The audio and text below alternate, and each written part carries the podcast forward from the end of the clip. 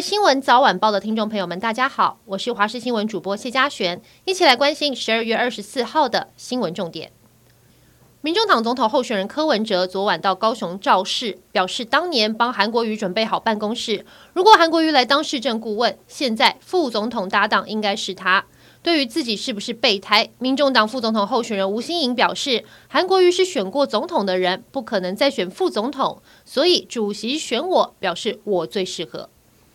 国民党总统候选人侯友谊昨晚在台北市凯道举行造势大会，主办方宣称有八万人到场相挺。他则在脸书发文表示，看到大家不畏低温风雨，坚定的在凯道上挥舞国旗，就知道这不只是对他的期待，更是希望中华民国重回安定繁荣的道路。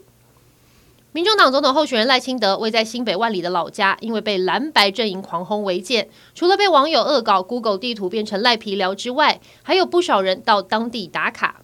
今天赖清德的邻居居民曝光一封给社会的信，直指当初政府没有负起责任，协助矿区居民的合法居住需求，现在被外界放大批评，让他们很伤心。把矿工忘记后，又再一次被糟蹋。全球最大的繁体中文书店信义诚品，因为租约到期，将在今天晚间十点三十分正式熄灯。诚品统计，从十月十九号宣布平安夜闭幕开始，周末单日进店人潮就超过五万人，而且周周创新高。十二月十六号单日更达五点三万人次，热闹程度超越跨年夜。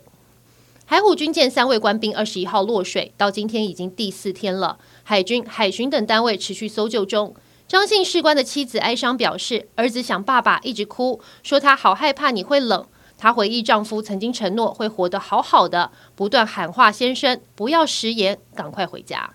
近来传出有台湾旅客在马尼拉国际机场搭车，只是从第三到第四航下，短短四公里，竟然被收了一万披索，折合新台币五千六百元。有人在网络分享，还有多家媒体报道。旅客发觉不对劲，询问司机和副驾驶座的男子，对方却迟迟不愿告知费率，他只好偷偷把车牌抄下来录影存证。菲律宾交通部表示，已经禁止这家计程车业者在机场服务。以上就是这一节新闻内容，感谢您的收听，我们下次再会。